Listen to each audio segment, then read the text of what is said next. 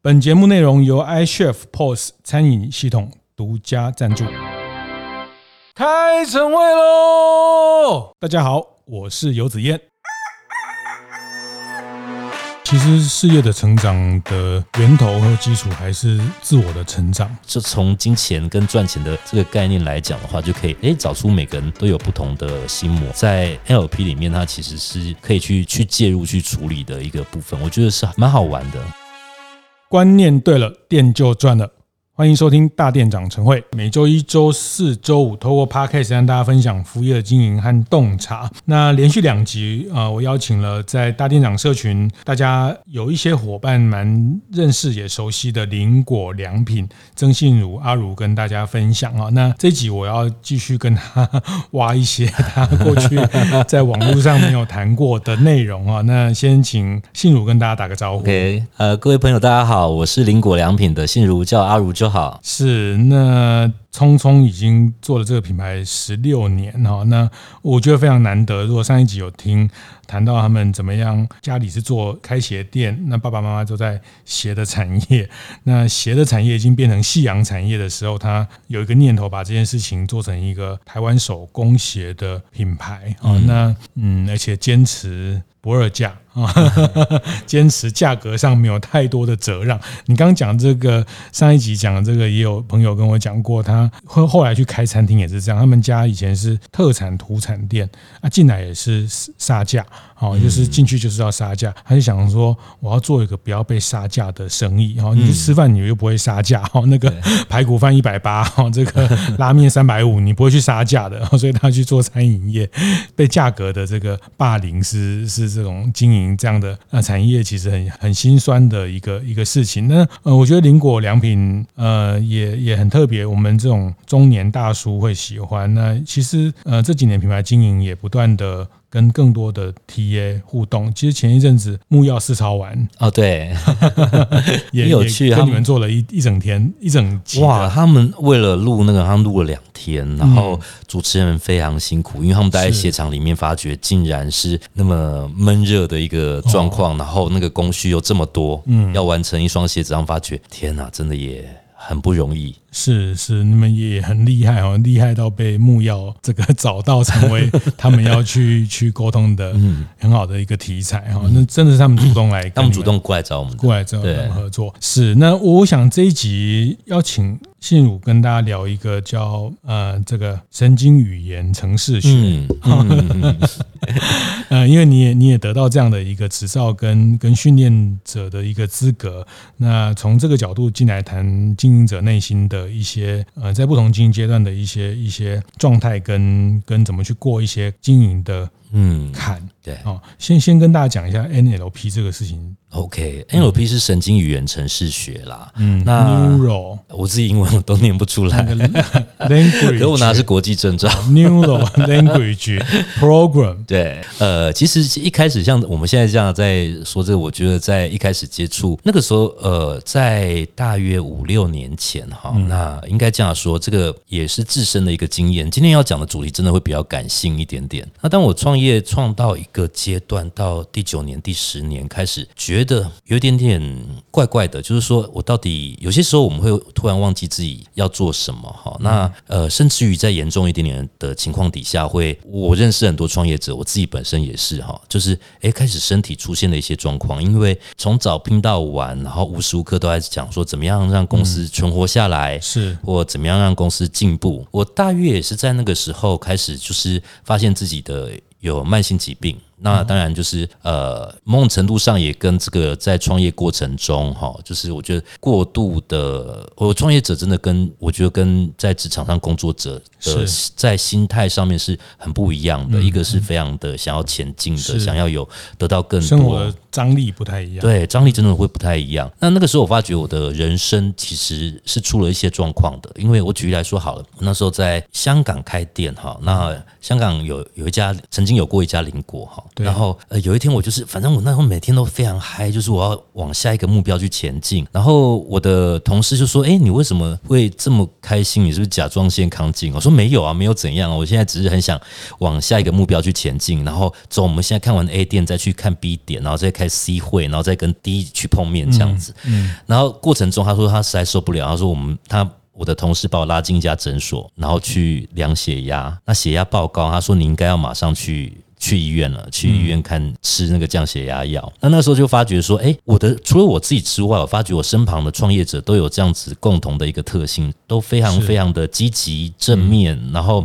看起来很有能量。可是我们又有自己的读书会，在呃结束之后，我们也知道大家都是有很多苦水的，因为呃说。除了事业上的这种压力之外，大家很多人都有蛮多的员工，好，那通常也会被员工称为惯老板，那就是你就是有点里外不是人，然后以及企业必须要成长这个压力底下，我是蛮多的创业伙伴们，我都觉得他们是呃看起来是很 OK，可是事实上却没有那么快乐。嗯，那在这个因缘际会之下，我就接触了 NLP，那我觉得在这个过程里面，也是我在往内自己去探索。是跟往未来去探索，说我未来要成为怎样的一个企业的一个领导者，那同时也是在看怎么样让组织它会变得更朝我理想中的方向去迈进。嗯。所以接触了神经语言程式这个学门，那我必须老实说，一开始我并没有太大的一一个对他的了解哦。我那时候只想说，我想要好好的上课上一阵子，然后稍微把上课当休息。这个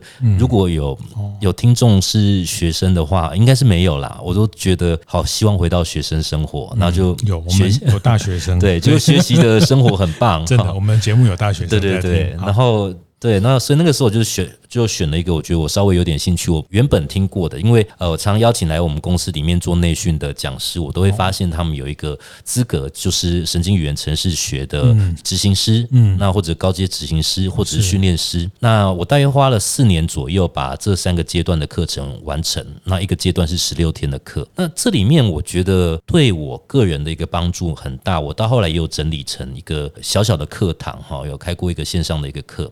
那最主要就是在讲创业。变者的自己本身的心魔，因为呃，我自己因为不在职场很久了，我比较难去理解那个职场上的的伙伴们的心魔是什么。可是比较理能够理解创业者们他在整个不同的阶段，他到底会遇到怎样的一个情况或限制性信念。那这些信念要怎么样去？有时候是我是说去换去换个想法呢，或者是去撼动它呢，或者是去整个把它调整过来。嗯，好，那就会让这个创业这个这个这件事情它变得相对容易，而且创业者本身的生活品质也会变得比较好。那我就啊算一算，就毅然决然就投入这个这个学习里面，已经大概四五年了。那这门学问，我应该讲说，其实对我而言是很有用的。那网络上也会有一些有一些批评说，它不是正统的心理学派会承认的一个系统。我的同学们很多都是心理师啦，心理智商师，可是这其实有一些争议的部分哈。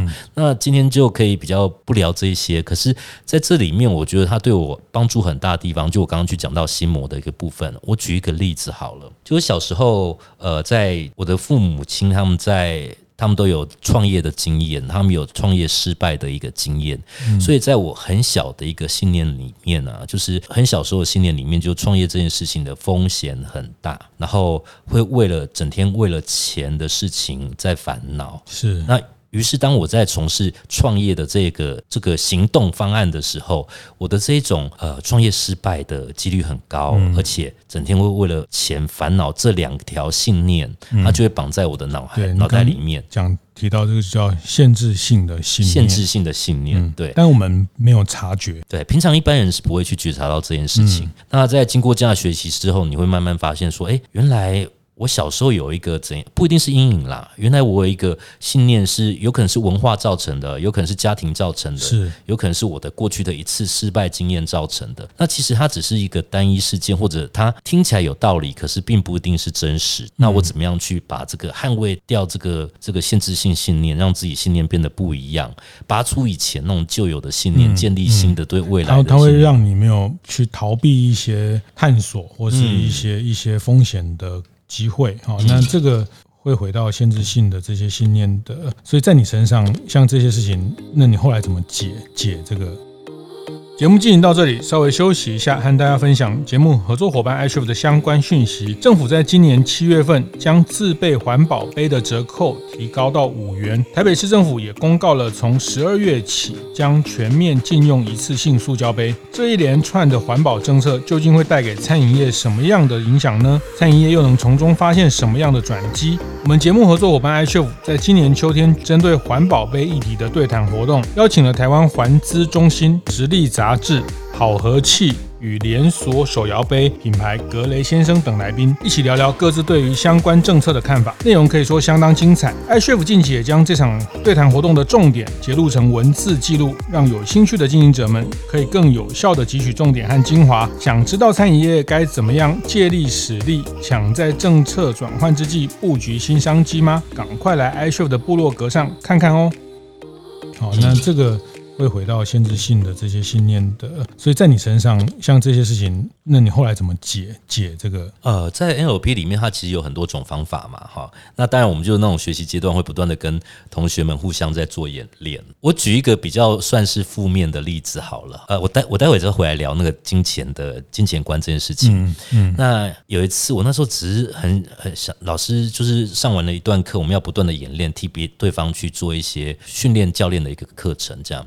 那我就说，那我希望我明年的年收入是倍增。嗯，我就说，那你可不可以帮我，就是用 NLP 里面的一些信念的一些设定啦，或愿景啊的一个规划来帮我处理，好，来提供我这个服务，让我明年的的年自己个人的年收入是一倍的增长。当然，它就有一些引导的方式，然后以及就是类似对未来愿景的规划。那以前不好的经验的一个拔除。那堂课结束之后啊，我隔周我就跟我同学讲说：“哎，同学，你再帮我重新再引导我一次好不好？我不要过这种年收入倍增的生活，因为我莫名其妙我回家疯狂的工作到半夜，一点都不想休息。因为你要达到那个目标，其实你就要要做相对应的付出。”好，那这个是一个差题，比较负面的例子。那我这边要谈的是，我观察到比较多的呃创业的朋友们，对于金钱从小就有很不好的一个感受。嗯，那我举例来说好了。OK，我有一个一个创业朋友啊，他就跟我说过啊，就是说信如啊，你就是很有那个正财运啊，你没有偏财运。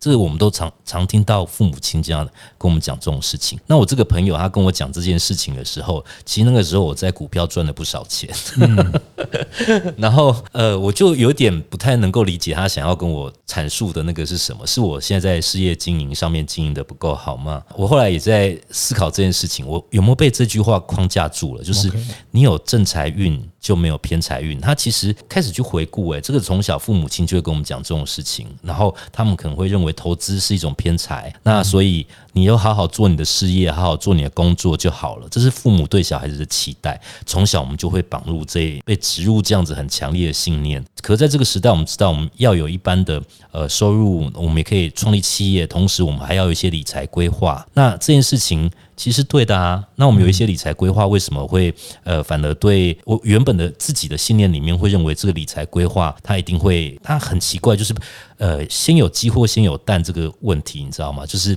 啊，我现在股票有不错的一个获利，那我的本业莫名其妙你就会去把它导致到比较不好，这是这个很神奇，就有点像是一个负面的一个信念设定。那我原本也的确会有。一点点这样子的设定在里面，就是我只能认真专注在自己的这个工作上面，那其他东西我不要去想。那这个是蛮多朋友都会遇到的问题。然后在限制性信念来讲的话，我自己在做那堂课程的时候，去访问了一些。创业的人，好，那当然就是这三种很典型的例子。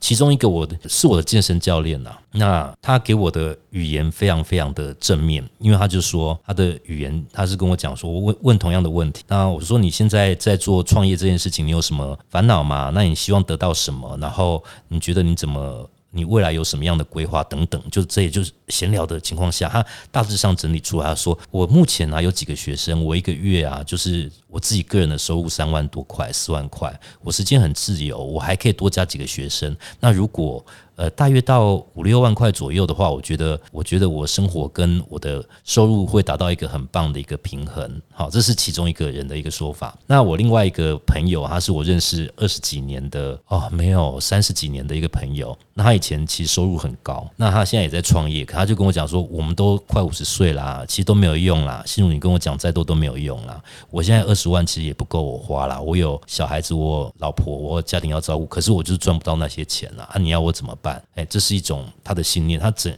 他的信念就是他不可能了，他完全不可能了。即使他现在有十几二十万的收入，他很不快乐。那另外一个相对应的，他只有三万多块的收的收入，可是他却觉得很有希望。那我总共分分成三大类，我觉得大部分就会有一种极端的，就是很对金钱就是觉得很有安全感，好，然后觉得未来都有希望。是。那另外一类的，再多他也没有办法满足。嗯。那有一派是比较理性的，就觉得，哎，我现在付出多少就会得到多少。那我我如果说不付出就不会有收入，有中间的这样一群的朋友，那我也在他这个也是另外一种信念哦，就是说他不会去相信说好的事情或好的财富会很顺流的到他自己身上。嗯，这是三种类型的创业者，他其实都会造成不同的一个自己对未来的金钱的一个规划，跟他的收入的模式，甚至于是他怎么使用钱，或者他会不会恐惧钱。是，哎，我觉得这个是很有趣的一个。一个类比，所以我就那时候开了一个，呃，我就在讲心魔嘛。这三种的创业者，他都有各自的不同的一个心魔。那对于 A 类的创业者，他跟我早期比较像哦，就是我曾经在十六年前创业的时候，我的朋友来找我，然后说看我快经营不下去了，我说我只要一个月有让我收入有到二十万块，那那些精力就。可以把我养活了，我人生就心满意足。了、是好，那就 A 类的这个，我曾经是这样子的一个角色，到后来发觉说，哎，其实不行哦。就是你开始有员工之后，你绝对呃，以营业额来说，你的话，你要到一百万、两百万、三百万、五五百万这样以上，你才有办法去支持你的企业的一个运作。哈，所以另外一个极端的那个这一类型的创业者，我通常我会给他们一个建议啦。可是通常呃这类类型的朋友，他们也不太听得下去。是，就是说你的语言、你的思想会影响到你的语言。语言，语言会影响到你的行为嘛？嗯、行为会影响到你最终的结果，这是柴契尔夫人讲过很重要的一句话。嗯、那你已经在否定你自己目前的赚钱能力，即使你的赚钱能力是相较于其他人来说是不错的哈。可你在这种不断的在引导自己、暗示自己说，我就是没有用啊，我就是不可能成功了，因为我已经近五十岁啦。然后就算十几万怎样，我入入不敷出啊。这个是不断不断的给自己进行催眠。这是一类型的朋友，比较对价型的这一种，我觉得也会很多创业者也是，我提供多少服务，我就要得到多少回馈。那这样子的一个情况，我觉得这个心魔是来自于跟别人的这个对价关系会非常非常的强烈。嗯，那某种程度上，他也会觉得自己付出多少得到多少，他不值得别人对他更好，他也不愿意去对别人有。更多的一个付出，在创业的路上，我们看到很多这种类型的的朋友，那你会觉得他们。非常的积极，可是他们也非常的现实感，现实感很重。对，那就是不同的心魔产生不一样的一个状态。像现实感很重的朋友们，他们常会觉得在创业过程中，他们的人生很疏离呀，嗯啊，就是嗯没有朋友啊，被孤立呀，嗯，那这也是自己造成的。对，那所以我觉得，就从金钱跟赚钱的这个概念来讲的话，就可以诶找出每个人都有不同的心魔。那我觉得这是在 NLP 里面，它其实是可以去。去介入去处理的一个部分，我觉得是蛮好玩的。是是，你这让我想到有一个朋友也喜欢很，我们常对谈一些内在的东西。他就他有一次讲一句话，我也觉得很，就是人在。谷底的时候很容易遇到贵人，嗯，人在高峰的时候很到很容易遇到小小人，嗯、我觉得那个是心态的使然。你在低谷的时候啊人家对你的帮助，人家你会特别去重视、感谢任何一丝一丝，所以得到贵人。但是在高峰、在志得意满的时候，很容易招致。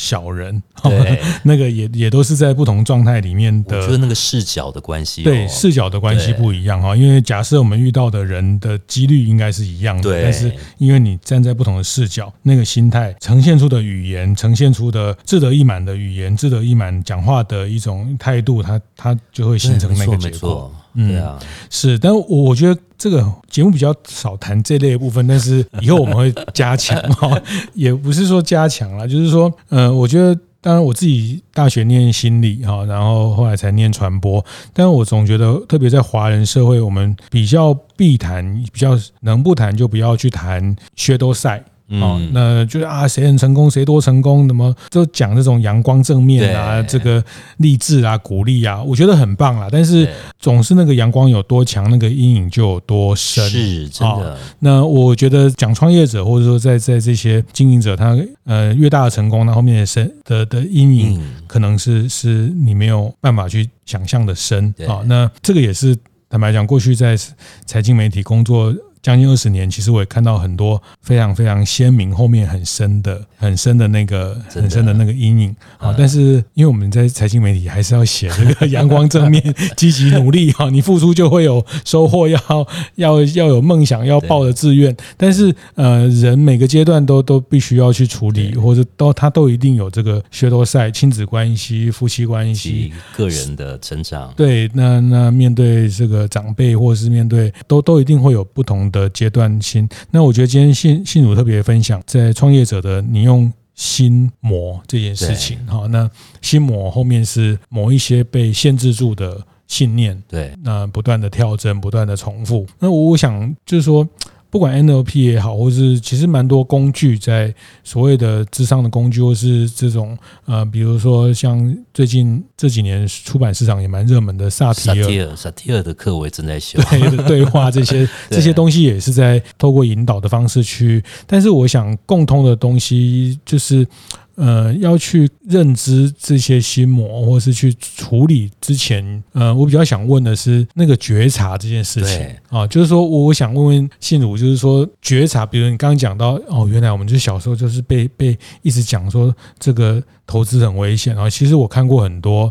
很多朋友，他们人生的选择不太，呃，每个人都不同的选择。他们选择公职，他们在去当公务员啊。我后来听一听，哦，原来他小时候家里是做很大的生意，后来被倒债，然后 他就是呃，就很很不愉快的，特别恐惧，对，特别恐惧生意里面的大的起伏啊。所以他们在后面的人生的选选择，他们会希望去选择一个。其实我我自己也很喜欢观察这个部分。那有些人像像我们这个，我自己是公教家庭，爸爸。是台电员工，我妈妈是国中英文老师。哎，那我们从小就觉得，好像做生意这件事情，有有机会去当做一个参与经营，或者去经营一个事情，那件事情的挑战，嗯，就我们反而会比较去向往这样的机会。哦，那当当然大家都知道是一体两面，机会跟风险。但总之就是那个过程里面的金钱观，你对风险的承受的观念，你对这种呃，包括你对对领导跟被领导的一些一些关系的，其实大家都在很早的原生家庭都有一些对，其实已经做了某一些设设定了。那觉察这件事情，你你可以跟怎么跟大家分享？我觉得觉察这边就很，我觉得它是一个好重要好重要的事情。然后在。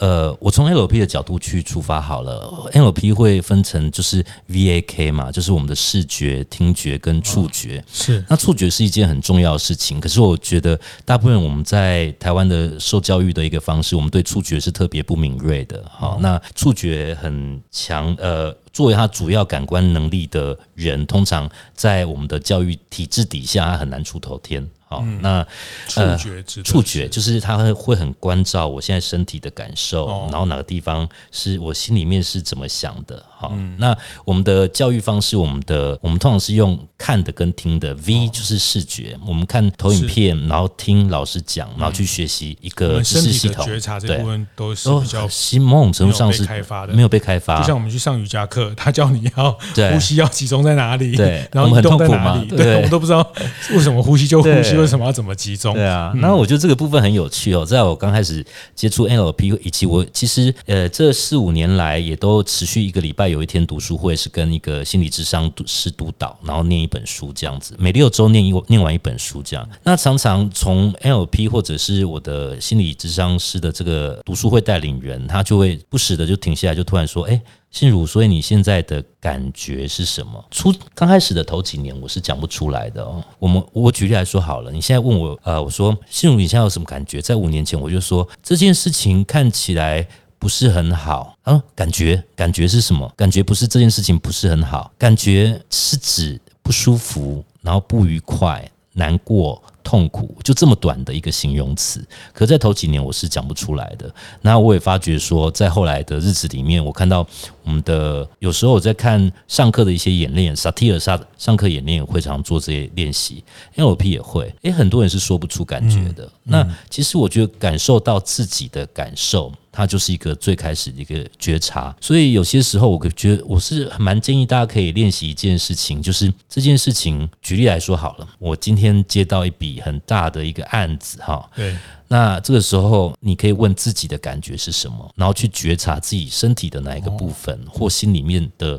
真正的那个感受是什么？有时候其实可能不是你想象中那个样子。我举例来说，一笔很大的案子，直觉上大家都说我开心，好，然后我觉得非常棒。可是事实上，你如果仔细去觉察，可能你会发觉你的呃身体有点微微的发抖。对，那其实你是有点担心的。你在思考的是里面的风险在哪里？嗯，那这个就会让自己的那个这个感觉跟那个事事件本身会比较呃是真实的结合在一起。这是我自己发现的，因为身体。身体是诚实，身体很诚实。嗯，对。那在 NLP 里面，它非常的强调强调，就是你现在的身体哪个部分是有感受的。哈，嗯。那发生了一件事，你现在的这个感受，你可以形容一下它吗？因为有时候我们不会讲出，我无法去讲出我现在紧张。是。他说：“那你现在身体觉得哪边是热热的？”大部分人会说是胃啦，或者是当感动的时候会说是心呐。那这个时候是一个很好的练习觉察自己的。真实的感受的一个方式，嗯、是是。那像刚刚子嫣大哥有提到，为什么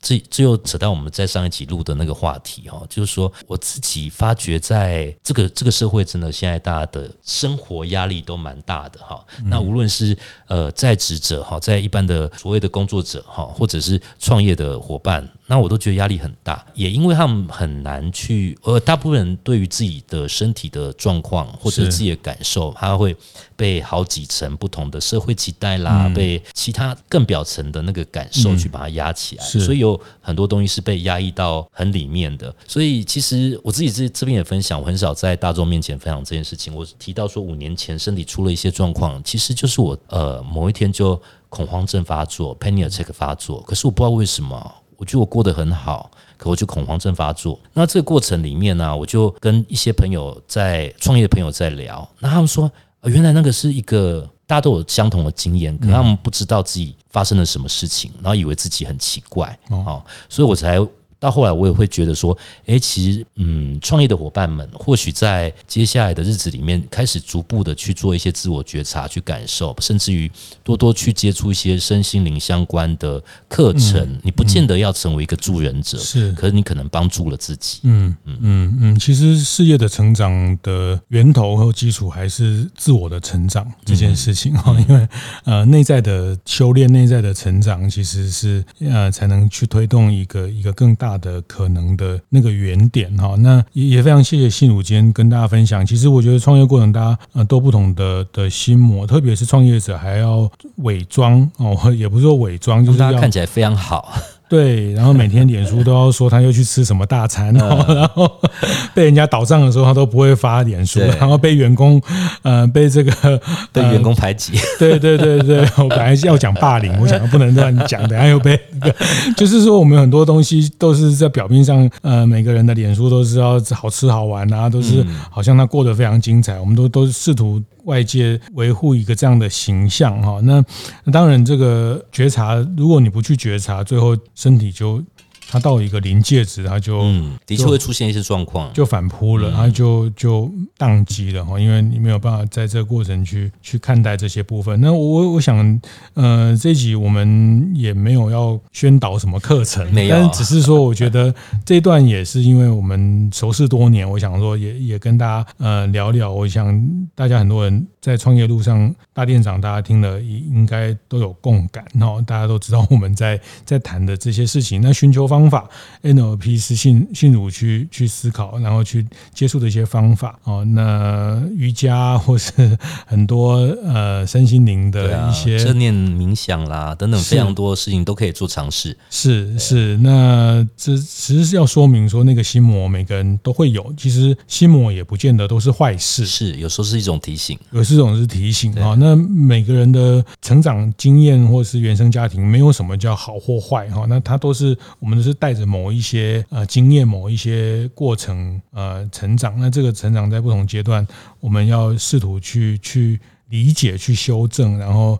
呃，我觉得感受那个部分其实是是蛮关键的哈，因为我觉得这个时代能去分享感受这件事情越来越越难，因为有社群媒体。我我举个例哦，这是我前几天只听到的一个，在听一个 p a c k a g e 在讲到，就是说，比如说以前失恋，对，啊，他在讲说什么呃什么失恋的处理啊什么之类的，那还有以前失恋。就比如大学生啊，年轻人，或者是 anyway，就是失恋，你就要告诉周周遭的朋友，每遇到一个人，在没有手机，在没有 iPhone 的时代的时候，大家问你怎么了，你就要把这个故事讲一次。那你遇到五个，遇到十个，你就要讲十次，重新经历十次，然后就慢慢舒压。就对，那其实那个过程也在疗愈啊，然后你会得到一些知识 echo 啊，这个。但是现在就是在脸书上公告，然后很快触及率又不一定很高，对 对，马上就刷过去了，然后就好像大家就都。该知道或应该知道，就是说，反而这个现在也没有，大家就也没有那么多时间听你讲这些，就是大家哦，那那你你分分手了，那再再下一段或者怎么样，就是说这件事情的的过程的处理就变得非常的翻下一页哈，就翻到书的下一页，它那个过程并没有在一个呃比较完整的过程被被日。理解啊，其实好好走完整个程序。对对对，有时候被理解，它其实就已经解决了很大的的部分。所以变成说，大家在这个部分，呃的有有社群媒体这件事情，我我也不完全怪社群媒体，我只是说现在因为呃以这件事情来说，它就变成好像我我公公告我讲完了，然后就就过去了哈。那但是它没有过去。那总之就是这些觉察的事情，有时候确实是大家在经营上真的是在。状况很好的时候，我我指的状况就是说，生你的事业状况很好的时候，有很好的时候要去处理的议题啊。那不好的时候有不好的时候，呃，生意不好的时候，不好的时候要处理的议题，就是我们呃也常讲，就是生意不好，店店倒嘛，哈，生意太好，人倒嘛，就是说，那这是心，要么就是心累，要么就是呃体力上的累。那那总之这些事情，其实在在觉察啦。我我觉得觉察，呃，也是今天谢谢心如跟。大家分享，或者我想透过这个去提醒大家那个觉察，真的。而且我很想祝福，就是我们伙伴们啊，大家都是身心安顿的。因为其实，在创业的这个历程里面，通常我们的朋友圈们，大家都会很知道，就是我我们其实还是有一个紧密的，会互相真呃真实接触的一个社群，就是我们的读书会。我们有一个同温层，对，嗯，好，然后至少我们还可以聊聊这样子。那而如果说我刚才提到的，可能你是比较呃不善于跟别人去沟通，或自己不会去觉察到自己状况的这些朋友们，有时候我也会。替我自己站在旁边看，有时候也会替他担心，因为他会觉得他自己都在好的时候，他觉得自己身体没有问题，一切都很好，他充满了能量，哈。然后在他不好的时候，他人生什么怎么一切的事情都变得很失败，嗯。那很希望啦，因为我最近就就有朋友，我就就是也是跟他讲说，哎，你在你所有创业的过程中，不是希望得到的就是。幸福的生活嘛，你怎么反而现在看起来超级超级的压抑跟不快乐哈？那你再回去想想，所以你可以不用起这个创业念头啊。是对，是就是其实那也是一个一个出这个起心动念的这个事情哦。那其实身心安顿，它终究是一个一个大家每天每天常常要去提醒，有时候呃反而不太去想这件事情，然后就就一直冲一直冲一直冲，那冲到后来家人关系。啊，那社群关系没有去身体的关系，自己跟自己的关系没有去梳理，嗯，其实是呃，那后果其实有时候蛮蛮惨烈的。嗯、对，好，那呃，这个我们之后多开发哦，那个 多聊聊这个。当然，我觉得也也很难得遇到像信如，也可以大家这样分享。那我觉得大店长也是一个同文层了，然后我们也希望大家在这个过程得到呃思想观念、经营思维，那特别是。是在呃这个这个内在的这个支持，也是希望可以成为大家的一个很好伙伴。谢谢，谢谢信如的分享，谢谢，谢谢。会后记得在 Apple Podcast 订阅、评分、留言。有任何想在晨会上讨论的议题，也欢迎提出。大店长晨会，下次见，拜拜。